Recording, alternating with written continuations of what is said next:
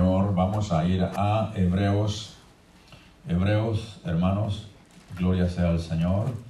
Antes de Santiago está Hebreos. Gloria sea al Señor. Vamos a este capítulo 8 de Hebreos. Leemos un puro versículo de el 8 y luego entramos al 9 y el capítulo 9 del verso al 5. Así vamos a estar en dos capítulos. Leyendo Hebreos 8, el verso sería el 13 del 8 y después pasamos al capítulo 9 del 1 al 5.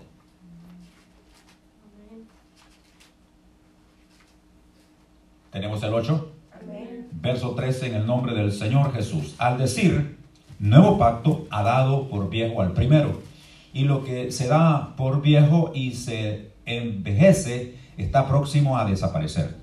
Ahora bien, aún el primer pacto tenía ordenanzas de culto y un santuario terrenal, porque el tabernáculo estaba dispuesto así. En la primera parte, llamada el lugar santo, estaba el candelabro, la mesa y los panes de la proposición.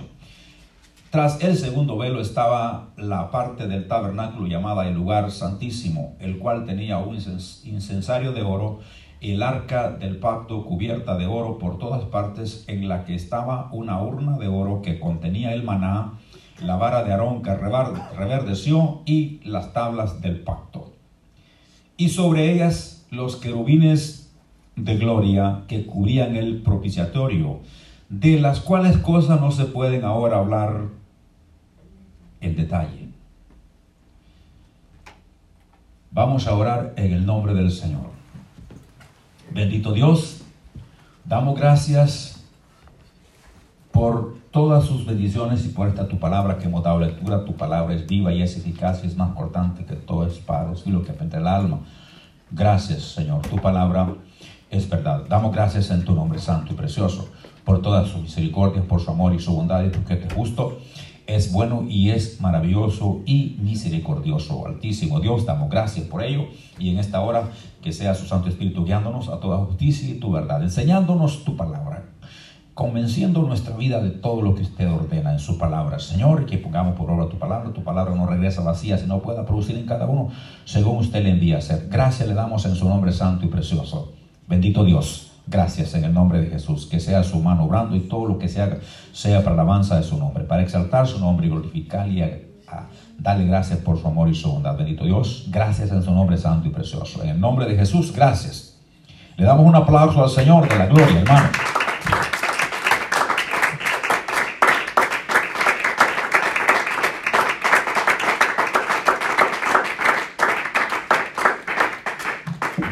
más sus sillas, hermanos. Gloria al nombre del Señor. Vamos a hablar de las cosas que no se pueden hablar en detalle, por ahora. Cosas que están ahí, ¿verdad?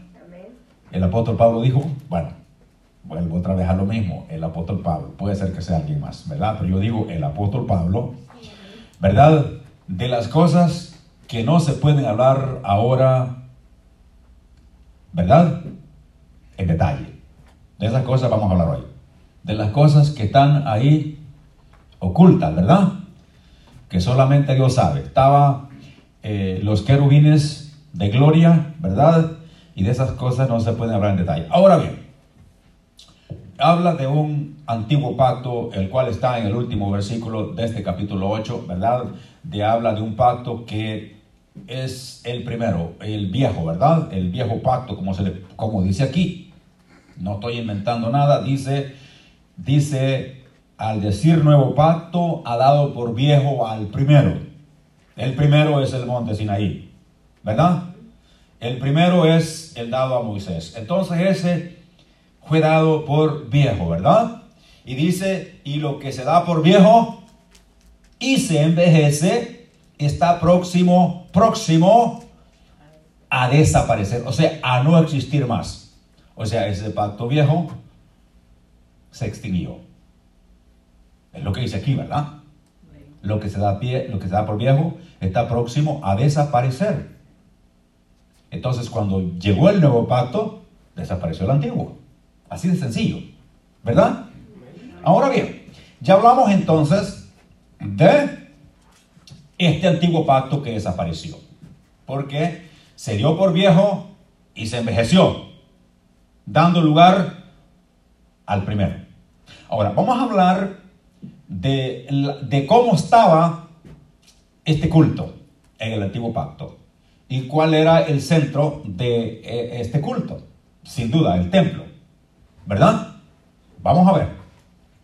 Dice el verso 1 de este capítulo 9 y que leímos hasta el 5. Ahí vamos a estar. Dice, ahora bien, o sea, concluimos que aún el primer pacto tenía ordenanzas de culto y un santuario terrenal, el templo. ¿Verdad? Vamos a volver a repetir eso. Dice, ahora bien, o sea, concluimos que, o llegamos a la conclusión, que aún el primer pacto tenía ordenanzas de culto y un santuario terrenal. O sea, el templo, ¿verdad? Ahora, después va a descubrir cómo estaba este templo. ¿Verdad que sí? Ahora dice el verso 2, porque el tabernáculo, o sea, el templo, estaba dispuesto así. Vamos a ver de qué manera estaba. En la primera parte, llamado lugar santo, estaba el candelabro, la mesa y los panes de la proposición. Vamos a ver, vamos a observar este versículo 2. O sea, la parte del templo estaba de esta manera. Cuando dice estaba dispuesto así, estaba de esta manera. En la primera parte, o sea, usted sabe, usted sabe bien que había habían dos velos, ¿verdad? La, el primer, la primera parte del templo había, bueno, habrían dos partes, estaba un velo en medio, para decirlo mejor, ¿verdad? Eh, eran dos partes, el, el, lugar santo y después estaba el velo que, había, que hacía diferencia entre el primer, entre el primer eh, digamos, la primera parte del templo y la segunda parte del templo. Y es lo que habla de esta manera aquí, ¿verdad? Eh, quiero corregir, había nomás un velo que, que diferenciaba eh, los dos, las dos partes del templo. El primero, vamos a ver, ¿qué estaba en la primera parte? Cuando dice en la primera parte, llamado lugar santo, estaba el candelabro, ¿verdad? La mesa de los panes de la proposición. Eso es lo que estaba en la primera parte. Ok, vamos a ver lo que dice eh, lo que estaba eh, tras, el, tras el segundo velo. Tras, o sea, después del segundo velo.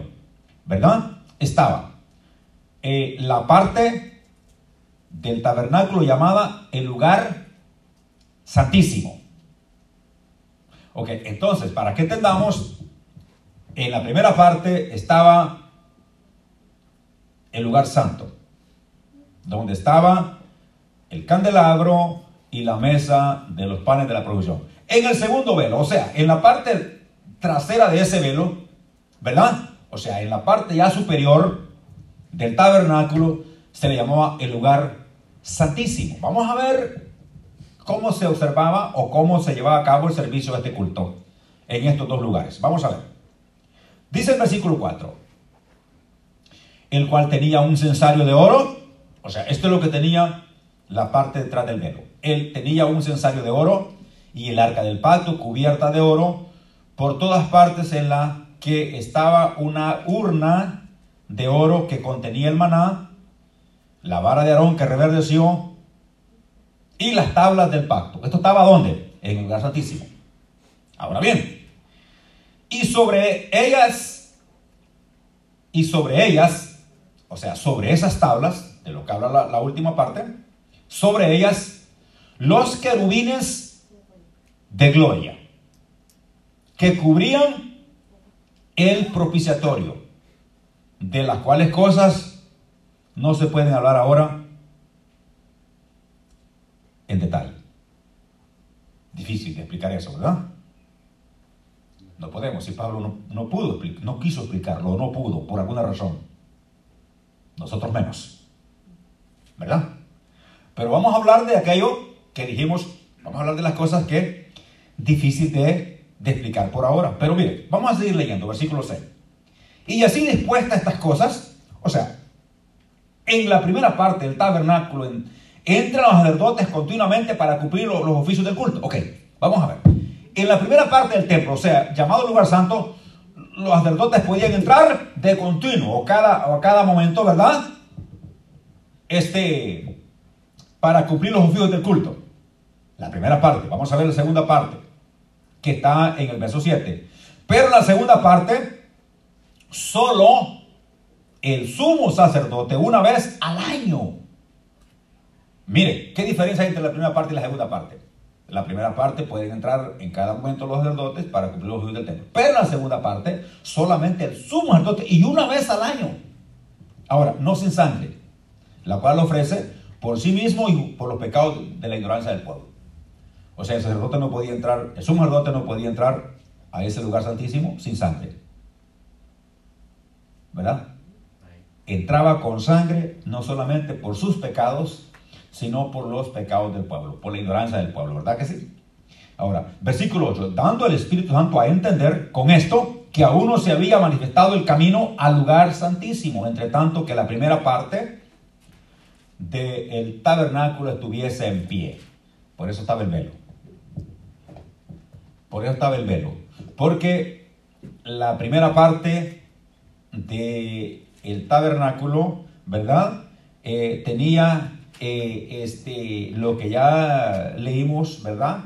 Que, y la segunda la primera parte entraban los sacerdotes continuamente para llevar a cabo los servicios del templo, pero en la segunda parte solo el sumo sacerdote y una vez al año, no sin sangre, ¿verdad? Por sus pecados y la ignorancia del pueblo. Dando a entender el Espíritu Santo, ¿verdad? Que mientras estuviera en pie, ese, ese servicio, ese culto, ¿verdad?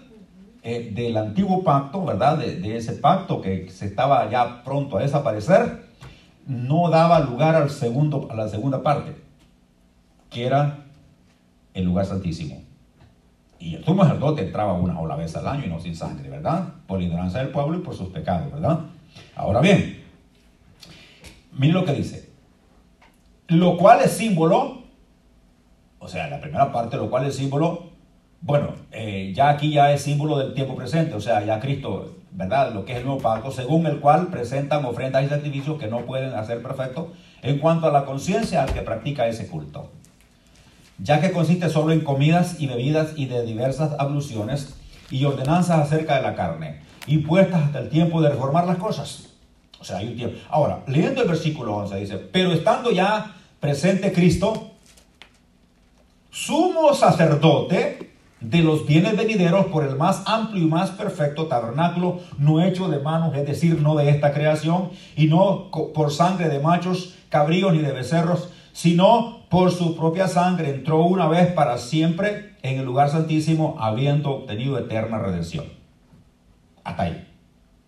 Vemos las dos, los dos lugares de este tabernáculo de, o este templo que en la primera parte entraban los sacerdotes para llevar a cabo los servicios del templo, pero en la segunda parte solamente el sumo sacerdote y una vez por año no sin sangre, ¿verdad? Ahora, mientras estaba la primera parte, estaba ese velo. ¿Se acuerdan cuando Cristo murió? ¿Qué fue lo primero que pasó? El velo del templo, el velo del templo se rasgó de arriba abajo. O sea, dando lugar al lugar santísimo. O sea, acuérdense que en ese lugar no podía entrar nadie, solamente tú sacerdote y una vez por año, y no sin sangre, tanto por sus pecados como la ignorancia del pueblo, ¿verdad que sí? Pero Cristo entró no al tabernáculo hecho a manos, sino al mismo cielo.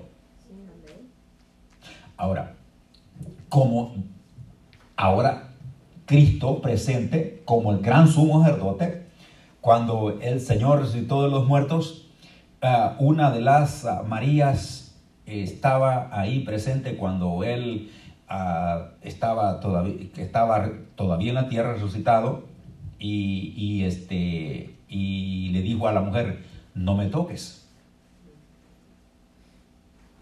No me toques, porque aún no he subido a mi padre. O sea, ese sacrificio no había, presentado, no había sido presentado como sumo sacerdote delante de Dios.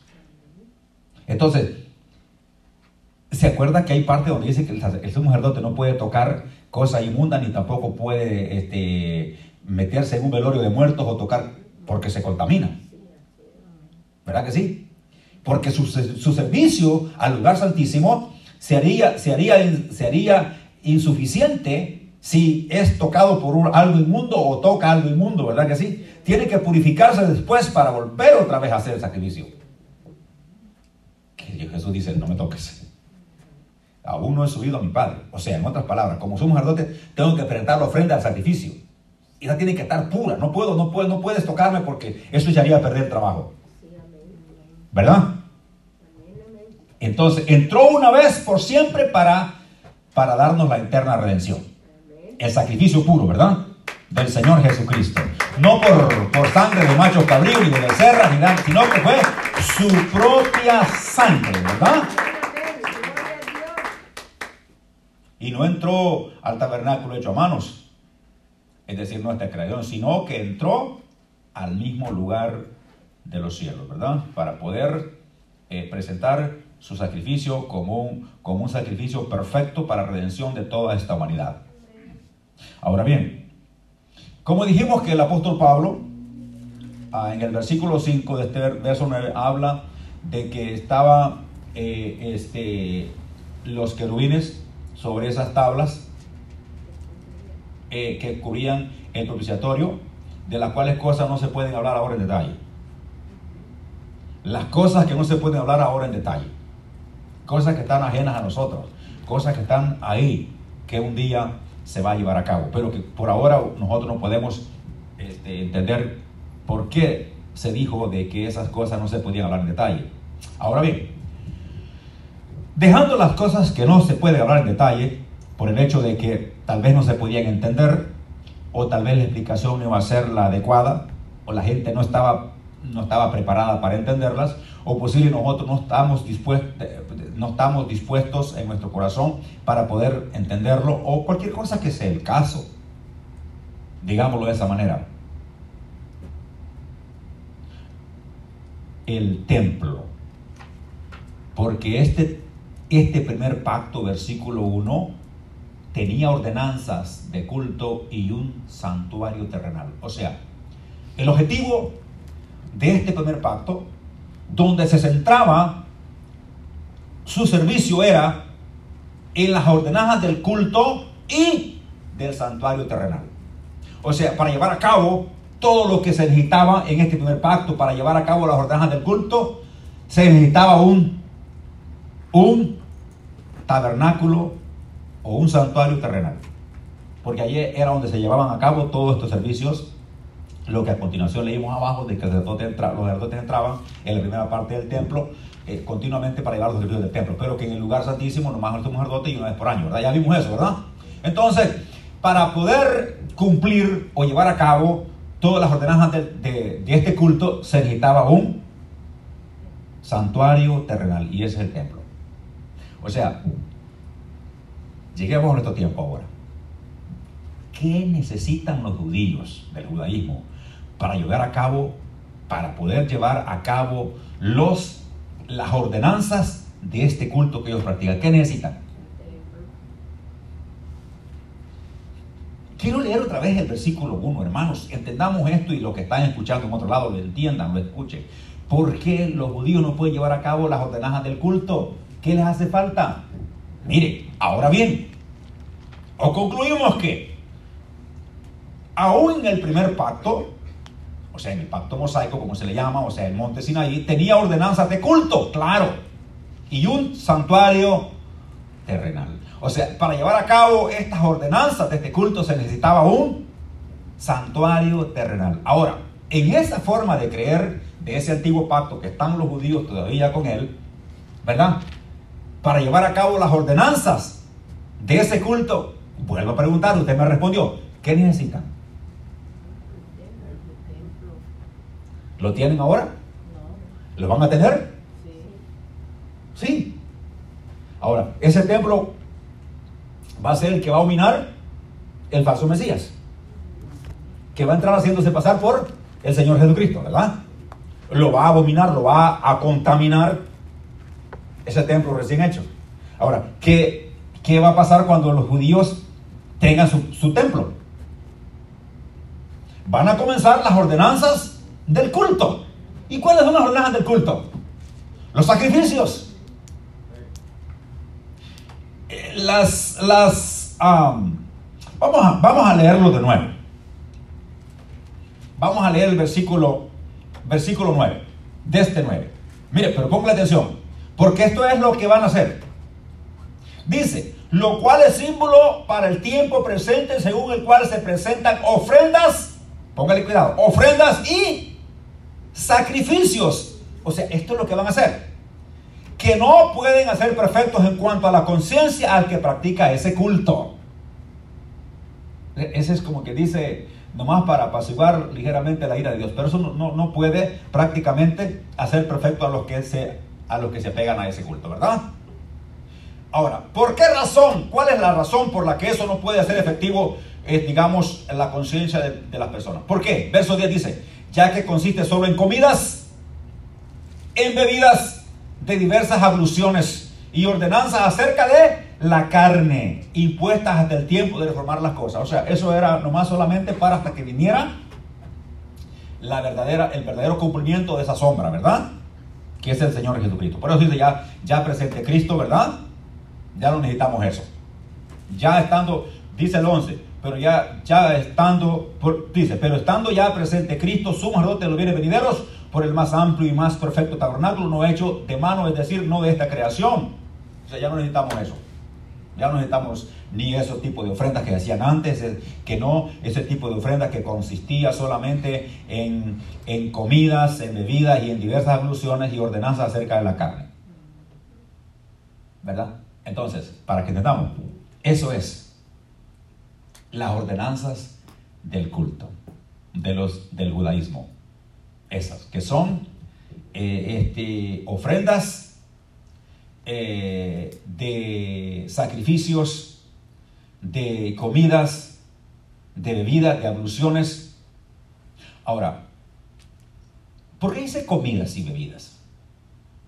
Bueno, fíjense que algo que no se entendía, bueno, por lo menos yo, hasta después, no que digo que hace poco lo investigué, no, no, no, digo no lo entendía hace mucho tiempo, pero mediante el tiempo lo fui entendiendo. Cuando una persona hacía un sacrificio,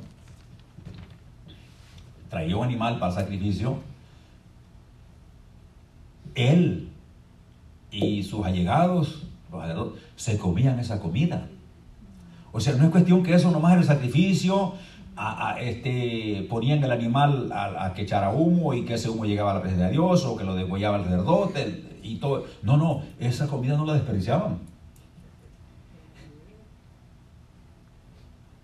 Porque, porque se supone que cuando el siervo, el sumo sacerdote, alguien que estaba en un sacrificio, venía con un garfio o con un tenedor con muchas puntas y todo lo que lograba abarcar con ese, lo y decía, esto es para el sumo y su familia. Y el que estaba haciendo el sacrificio no le podía de nada. Porque el que hacía sacrificio, por eso, por esto, ese tipo de, de, de ofrendas solo consistía en sacrificios y en ofrendas y era en comidas y en bebidas, en abluciones, en lavamiento y todo ese tipo de cosas, en, ofrendas de, cereales y todo ese tipo de cosas. O sea, no podía ser perfecto aquel que se, que se a esto, pero el sacrificio de Cristo sí. Sí, amén. Ese. No entró al tabernáculo hecho de manos.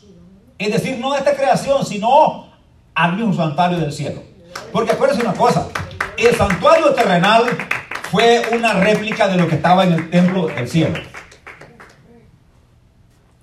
A Moisés se le dio las indicaciones como una réplica de lo que estaba allá en lo alto. O sea, era una forma de ver lo que estaba arriba, abajo. O sea, y ahí en el, que estaba abajo entraban los sacerdotes en la primera parte del templo, en lo que era el, lugar santo, entraban a ministrar, ¿verdad? Pero la segunda parte ya dijimos solamente el sumo sacerdote una vez por año y no sin sangre, ¿verdad que sí? Pero Cristo no entró a ese tabernáculo para llevar a cabo el sacrificio. O sea, entregar el sacrificio de salvación. Sino entró al nuevo tabernáculo de lo alto. No al que era una réplica, no al que se le dio a Moisés el modelo para que lo hiciera, sino al mismo lugar santísimo, al lugar más santo, donde está la presencia del Altísimo Dios. ¿Verdad? Allí no puede entrar nadie, ¿verdad? Ya dijimos que somos un sacerdote que era una representación del hombre que estaba entre, digamos, entre Dios y los hombres, este, administrando para beneficio del pueblo. Pero él, entraba con sangre, no por su, solamente por sus pecados, sino por la ignorancia del pueblo. Si estaba sin sangre, se podía morir. Porque era un hombre pecador también. Aquí en la tierra no hay quien lo todo el mundo es pecador, ¿verdad que sí? El único soberano y altísimo es el Señor Jesucristo. Bendito sea su nombre para siempre. Ahora bien, Entonces, concluimos que, me gusta esa palabra que usa Pablo en Hebreos, no en, en, en, Romanos, concluimos que, o llegamos a la conclusión, ¿verdad? Que en, este, en estas ordenanzas del culto de los judíos en el judaísmo se necesitaba un santuario. Y ya hicimos la pregunta dos veces. Los judíos saben las ordenanzas del culto. Saben cómo hacer sacrificios, cómo hacer ofrendas. Saben todo. Pero ¿qué necesitan? Un lugar físico. Un lugar físico. Un tabernáculo. Un lugar donde llevar a cabo estas ordenanzas del templo. Ahora, dígame usted una cosa. ¿Cuánto tiempo faltará para que esto se lleve a cabo? Usted y yo no lo sabemos. ¿Verdad que no? Porque Pablo dijo claramente en el versículo 5, dice, de cuáles cosas ahora no se puede hablar en detalle. Podemos hacer sugerencias, podemos ver lo que está aconteciendo y podemos tomar decisiones o sacar deducciones de lo que está pasando. Pero decir claramente va a pasar esto y esto, usted y yo no sabemos. Porque eso está solamente en la mente de Dios. Dios es el soberano. Ahora, por su palabra que te quita, podemos llegar, se nos puede perder un foco y podemos llegar a una conclusión de ver los tiempos que lo que está pasando. Pero, ¿verdad? Pero eso está allá en la mente del Altísimo, ¿verdad que sí? Ahora, vamos a ver lo que sucede ahora. Los israelíes, los judíos que practican el judaísmo, anhelan ardientemente con todo su corazón que se edifique el tercer templo. Véalo de esta manera. Cualquier cosa puede pasar en Israel que puede ignorar, menos la idea de levantar el tercer templo. Es algo que añoran, es algo que cada vez ponen sus, sus, este, sus peticiones en las hendiduras del muro de los lamentos y lo que piden es, ¿cuándo vendrá el tercer templo? ¿Cuándo vendrá el tercer templo? Acuérdense que ellos no creen que el Mesías ya vino. ¿Verdad? Usted y yo creemos que el Mesías ya vino. Y que vino a salvarnos, ¿verdad que sí? Vino a redimir el hombre del pecado, pero que viene por segunda vez en relación con el pecado, sino que ahora viene como el Rey de Reyes, Señor de Señores. Bendito sea el Altísimo. Pero mientras tanto, los judíos están, están en el antiguo pacto, en aquel que desapareció, en aquel que se envejeció. Ahí están. En aquel que estaba a punto de desaparecer. Versículo 13 del capítulo 8. ¿Verdad que sí? Ahí están todavía. Y nosotros estamos 2500 años adelante.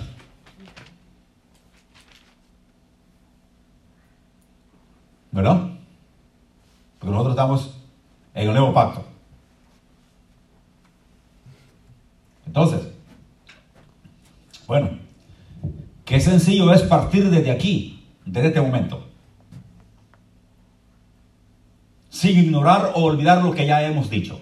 Del pacto primero, del, otro pacto, de que cada cosa en su lugar, que se hacía aquí, que se hacía allá, y ahora Cristo presente los bienes venideros, ¿verdad? Y ahora su sacrificio que fue entregado para salvación de la humanidad. Ahora bien, ya qué sencillo comenzar de aquí. Los judíos necesitan un templo. De aquí para arriba. Comenzamos de aquí. ¿Verdad? Sin ignorar, como dije antes, sin olvidar lo que ya he dicho, ¿verdad? Pero comenzamos de aquí. Ok. Dijimos, ¿cuánto tiempo? No lo sabemos. Pero, ¿qué es lo que estamos viendo? Bueno, que los judíos, el instituto del templo en Jerusalén, se llama así, un ministerio del judaísmo, instituto del templo. ¿Qué significa eso? Todo aquello que se relaciona con el templo, se encarga este instituto que tiene un director, que tiene, que, tiene sus, sus colaboradores y que se encargan de que todos los detalles mínimos o grandes este, estén, que estén relacionados con el templo, estén ya preparados, listos hasta las vestimentas, los devotos que van a, que van a oficiar este servicio. Y, hasta, hasta la, la vaquilla roja, que es uno de los puntos primordiales importantes, que la ceniza de la becerra, ¿verdad? Es esa la que está hablando Pablo aquí. La ceniza de las becerras, o sea, tienen que ser el sacrificio de la vaquilla roja y la ceniza de esa vaquilla es la, es la para la purificación tanto de los que van a ministrar como del mismo templo. Es una purificación para poder entrar a las ordenanzas del culto del cual estamos hablando. Entonces, ellos, no pueden, ellos pueden hacer el templo, lo pueden edificar, pero no pueden llegar a estas ordenanzas del culto mientras no tengan las cenizas de la vaca roja. Esta vaca no tiene que haberle puesto yugo, tiene que ser completamente roja, este, el sacerdote la va a tener que mirar, no tiene que cambiar de pelo, en el momento que se sacrifica tiene que estar completamente roja. Estaba leyendo hace como unas dos semanas que de aquí de Texas habían, habían llevado cinco vaquillas rojas para Israel. Cinco. ¿Por qué en nuestro tiempo se está poniéndole tanto énfasis a la vaquilla roja? ¿Por qué se ve por todos lados? El templo de Israel muy pronto será construido. ¿Por qué se ve por todos lados de que la vaquilla roja? ¿Por qué se ve que los, judíos ya quieren hacer sacrificio en el lugar del templo? ¿Por qué quieren algunos hasta llevar sacrificio al monte, al monte del templo? Que el templo no hay, pero están los muros que quedaron. Quieren hacerlo ahí. ¿Cuál es el anhelo ardiente? ¿Cuál es la necesidad? ¿Por qué? ¿Por qué razón? Porque para llevar a cabo las ordenanzas de, este culto se necesita un lugar físico. Ahora, fíjense bien. Fíjense bien cuando, cuando había una mortandad en Israel, porque David había censado al pueblo, ¿recuerda eso? David censó al pueblo. O sea, David dejó de confiar en Dios y, se refugió en sus soldados a ver cuántos habían para cuando hubiera una guerra sabía con qué contar. Esto no estaba bueno, porque eso estaba como desconfiando en el poder de Dios y confiando en la mano del hombre, ¿verdad que sí? Esto trajo una mortandad, pero no vamos a hablar mucho de eso, porque eh, cuando este, David este, vio eh, que, que, todo el pueblo estaba muriendo, este, se acercó al, a, ese lugar donde, donde Arauna estaba, este, estaba ah, sacando eh, su trigo, ¿verdad? Lo estaba aporreando y, y entonces eh, en la era, eh, o sea, en el lugar de donde se estaba procesando este grano, ¿verdad? Era el lugar donde David necesitaba para edificar un templo. ¿Verdad? Y al igual, oiga bien, al igual que David dejó casi todos los preparativos listos para que cuando Salomón, su hijo, llevara a cabo la, la edificación del templo, tuviera todo listo ya. David, David amontonó oro, amontonó plata, amontonó todo. Le dijo los que iban a servir para, este, los, los que iban a ayudarle, ¿verdad? Este, todo eso se lo dejó. Entonces ahora podemos ver lo mismo. Ahora, el instituto del templo, que el cual se encarga de todo aquello que se relaciona con el templo, tiene todo preparado. Tiene la vestimenta, los sacerdotes. Fíjese. Tienen el candelabro, el candelabro de oro. Según los expertos, tienen todo. Y le preguntaron a alguien en cierta ocasión, ¿Qué necesitan ustedes? ¿O qué les hace falta para construir el templo? Y dijo, solamente una llamada del primer ministro que nos diga que ya podemos comenzar. O sea, que tienen todo. Todo preparado. Todo, todo, todo. De estas vaquillas cinco que llevaron, pues no sabemos si vayan a calificar las cinco. Usted y yo no lo sabemos porque las tenía un grupo, un grupo uh, judío de aquí de Texas que las estaba eh, cuidando desde que nacieron y pues ya dio el tiempo de mandarlas, quién sabe si van a, calificar, pero si no califican esa va a calificar otra, porque para llevar las ordenanzas del templo necesitan la ceniza de la becerra, la ceniza de la vaquilla roja y de, de una forma o de otra se va a llevar a cabo. Tienen todo preparado. ¿Por qué el anhelo más grande? ¿Por qué? ¿Por qué ahora? Mm, la mayoría de predicadores en todas partes están hablando de la construcción de este templo. ¿Por qué? Porque es, llegó la hora de la construcción. Llegó el tiempo que tiene que darse. Y los, estos que trabajan en el Instituto del Templo, desde hace mucho tiempo se vienen preparando. Esto no es de ahora. Se vienen preparando con todos los utensilios, los tazones que se usaban en el templo, los de oro, los de plata, para llevar sacrificio. ¿Por qué se usaban los tazones? Porque esto, este tipo de, culto consistía solamente en comidas y en bebidas. Entonces, para ello, había que necesitar ollas para llevar a cabo estos sacrificios. Había que necesitar este, tazones. Porque este culto consiste solamente en comidas y bebidas y evoluciones. O sea, ese es el sacrificio. Sacrificar animales, matarlos, este, poner a hervir la, carne o, como sea y, comérsela. Y, entonces, eh, para ello tienen que ocupar tazones, tienen que ocupar ollas y todo eso ya lo están, o ya lo, no lo están, lo tienen ya listo y preparado. Entonces, nosotros somos bienaventurados. Muchos quisieron ver esto, que nosotros estamos viendo. Que los judíos cómo se están preparando para llevar a cabo este, estas ordenanzas de este culto, el cual, el cual ellos practican, que es el Antiguo Testamento, o sea, el, pacto viejo, aquel que, se, que se, se, envejeció y que estuvo próximo a desaparecer. Cuando vino ya Cristo, cuando ya estuvo presente Cristo, ¿verdad? Ya ese, ese pacto desapareció. Y en el momento que Cristo murió, en ese momento el velo del templo se rasgó de arriba abajo, dando lugar al lugar santísimo.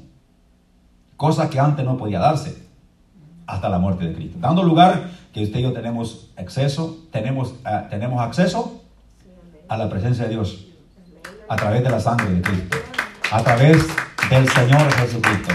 No por la, sangre de los becerros, no por la sangre de, nada de eso, porque eso eran, eran sombra de lo que había de venir. Eso era del Antiguo Testamento, del Antiguo, pero usted y yo no estamos en el Antiguo Tiempo. Usted y yo no estamos en el Antiguo Pacto. Usted y yo no necesitamos sacrificio. Usted y yo no necesitamos este, ceniza de la becerra para purificación. La sangre de Cristo nos purifica. Nosotros necesitamos de, hacer sacrificios porque el sacrificio de Cristo nos limpia de todo pecado. Su sangre nos limpia de todo pecado. No necesitamos nada de eso que se hacía en la ley. Nada de esas alusiones, nada de ese tipo de sacrificios. No necesitamos nada. Un sacrificio lo hizo una vez y por todas y por siempre. Ya no necesitamos sacrificio. Eso lo ocupa el antiguo pacto, pero usted y yo no estamos en el antiguo pacto. Nosotros, usted y yo estamos en el nuevo pacto. El pacto de la sangre del Cordero de Dios, que dio por usted y por mí. ¿Verdad? Esa sangre nos limpia de todo pecado, como lo dijo el apóstol Juan allá en, su, una de las cartas. Y la sangre de Jesucristo, su Hijo, nos limpia de todo pecado. No estaba hablando de animales que nos limpia el pecado, de, de becerros, de todo tipo de cosas, de ceniza. No, no está hablando de eso. Está hablando de la sangre. La sangre pura, la sangre santa del Cordero de Dios que quita el pecado del mundo, ¿verdad? Y ese Cordero fue el que murió sacrificado y nos ha redimido del pecado. Y ahora solo estamos esperando. Nosotros comprendemos, entendemos que Él ya vino la primera ocasión, vino a salvarnos, vino a redimirnos, vino a comprarnos, estábamos en delitos y pecados, nos vino a liberar del pecado y ahora viene por segunda vez. Y lo estamos esperando. Él viene por segunda vez. Y lo estamos esperando, hermano. Mientras los judíos estén en su primer pacto, en el que tenían ellos, pues. ¿Verdad? Este, estén ahí. Nosotros estamos en otra área. Nosotros estamos viendo las cosas de un, de un, ámbito diferente. Lo estamos viendo de un lugar diferente. Nosotros no estamos esperando a, a, a, un Mesías que como lo están esperando ellos. Por primera vez. Nosotros lo estamos esperando por segunda vez. Ellos lo esperan por primera vez y van a ser engañados como el falso Mesías. Porque van a, tanta hambre y tanta sed tienen de que el Mesías viene, que, que venga, que se les va a presentar un falso Mesías y los va a engañar. Y solamente por no creer en el primer Mesías que vino, el verdadero Mesías. El Mesías verdadero dijo, yo he venido en nombre de mi Padre, y no me creen si otro viene en su propio nombre, a ese creeréis.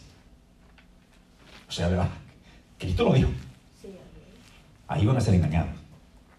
Y cuando ellos los judíos se den cuenta que este falso Mesías, o anticristo, como se le llama en otras ocasiones, hombre de pecado, el inicuo, entre al lugar, o sea, al lugar del templo, entre a ese lugar para abominarlo, para contagiarlo, ¿verdad?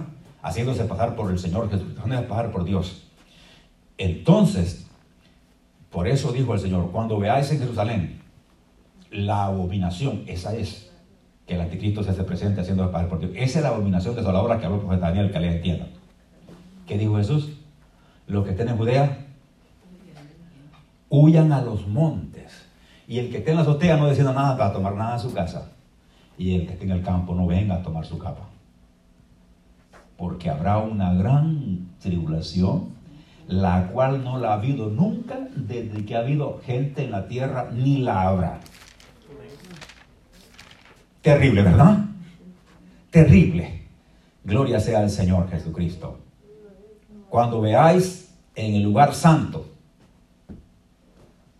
ese, ese contagio, e, ese, el hombre de pecado, ese se llama sacrilegio. Un hombre de pecado en el, en el lugar santo, haciendo de pagar por Dios. El abominable. Y entonces cuando y los judíos dicen, entonces los judíos dicen, ¿qué pasó aquí? Estábamos, estábamos en un sueño. No sabíamos lo que estaba pasando. Nos dejamos engañar. Y, y en ello va a entrar una necesidad de buscar al verdadero Mesías, al que ellos rechazaron, al que ellos ignoraron y dijeron que no era él. Muchas veces dijeron que no era y lo rechazaron. Entonces, como, como ya fueron engañados y están siendo perseguidos, ahora sienten la necesidad de que el verdadero Mesías venga a ellos. Y cuando el Señor Jesucristo venga a Jerusalén, van a haber muchos creyentes de Jesús, de judíos.